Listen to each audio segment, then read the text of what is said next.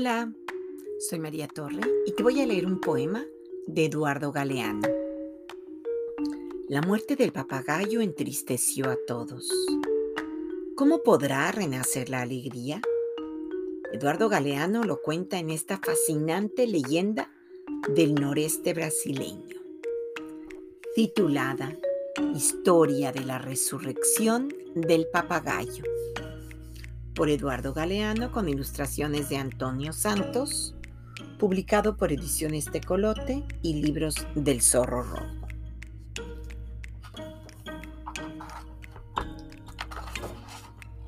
El papagayo cayó en la olla que humeaba. Se asomó, se mareó y cayó. Cayó por curioso y se ahogó en la sopa caliente. La niña, que era su amiga, lloró.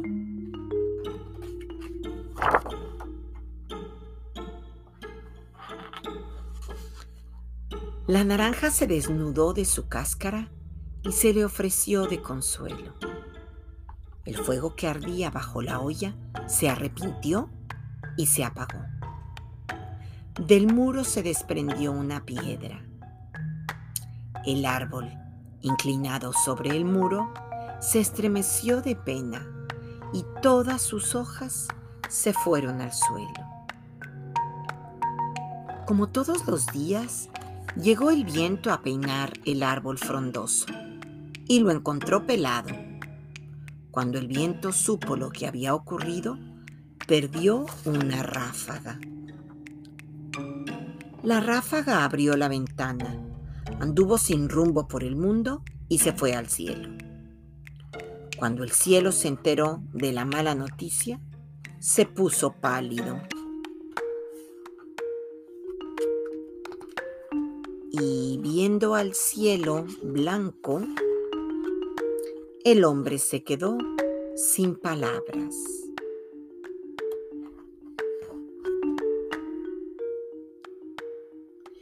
El alfarero deseará, quiso saber.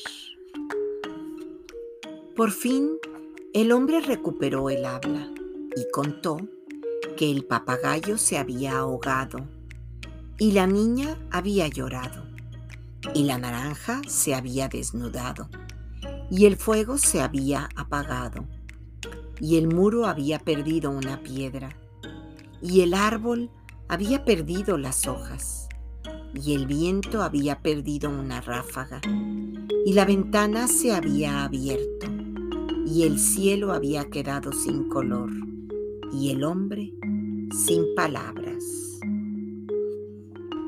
Entonces el alfarero reunió toda la tristeza, y con esos materiales sus manos pudieron renacer al muerto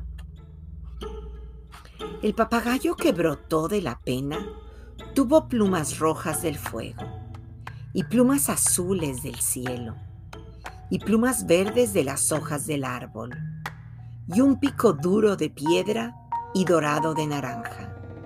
Y tuvo palabras humanas para decir y agua de lágrimas para beber y refrescarse. Y tuvo una ventana abierta para escaparse y voló en la ráfaga del viento. Y colorín colorado, esta historia se ha acabado.